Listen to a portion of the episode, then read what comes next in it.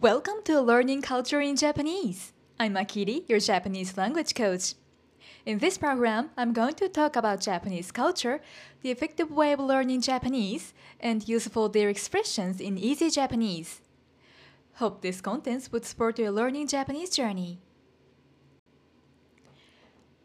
If you want to listen my episode with transcript, you can get it from the URL at description box. 2月に入りましたね。今月はどんな1ヶ月にしたいですか？新しい月を新しい気持ちで始めましょう。2月のイベントといえば2月14日のバレンタインですよね。皆さんの国ではバレンタインをどのように過ごしますか？日本ではさまざまなお菓子メーカーや企業がバレンタインシーズンだけの限定商品を販売したりバレンタインイベントを開催します。そして日本のバレンタインといえばチョコレートです。毎年たくさんの人がバレンタインの日に特別なチョコレートを贈り合う習慣があります。プレゼントするチョコレートは手作りする人もいればお店で買う人もいます。そしてチョコレートを渡す人によってチョコレートの呼び方が違います。今日は4つのタイプのバレンタインチョコレートをご紹介します。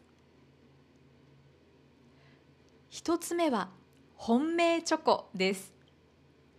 これは自分が好きな人に渡すチョコレートのことを意味します。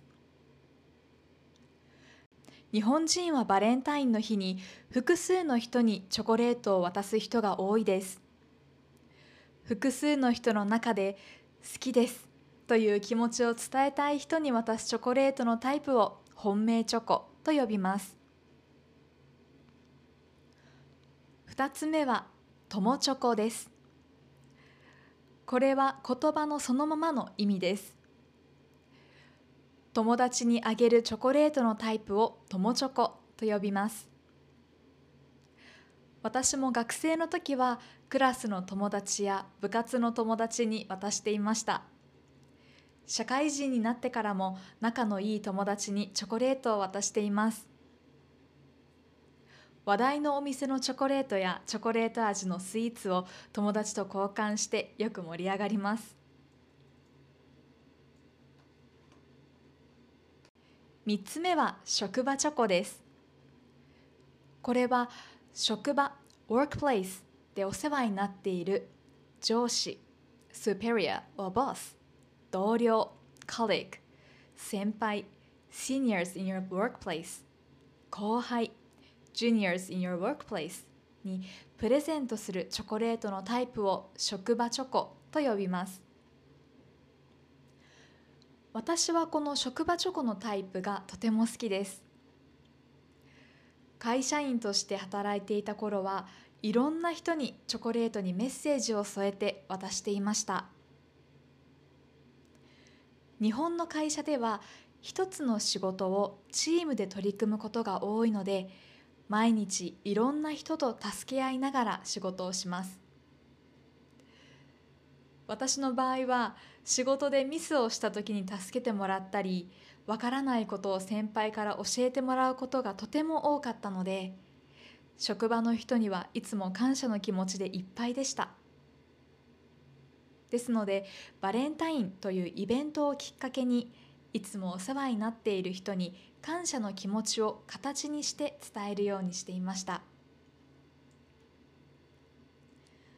そして4つ目はご褒美チョコです。これは自分が自分にプレゼントするチョコレートのことです。毎日仕事勉強家事育児を頑張る自分へのご褒美。としていつもは買わないちょっと高価なチョコレートを買う人が増えています。私も今年は自分へのご褒美チョコを買ったので YouTube の動画で紹介したいなと考えています。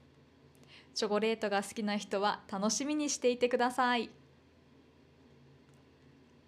今回は日本のバレンタイン週間をご紹介しましたがいかがでしたか？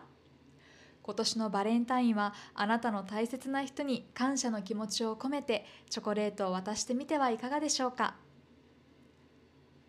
それでは今日も最後まで聞いてくださりありがとうございました。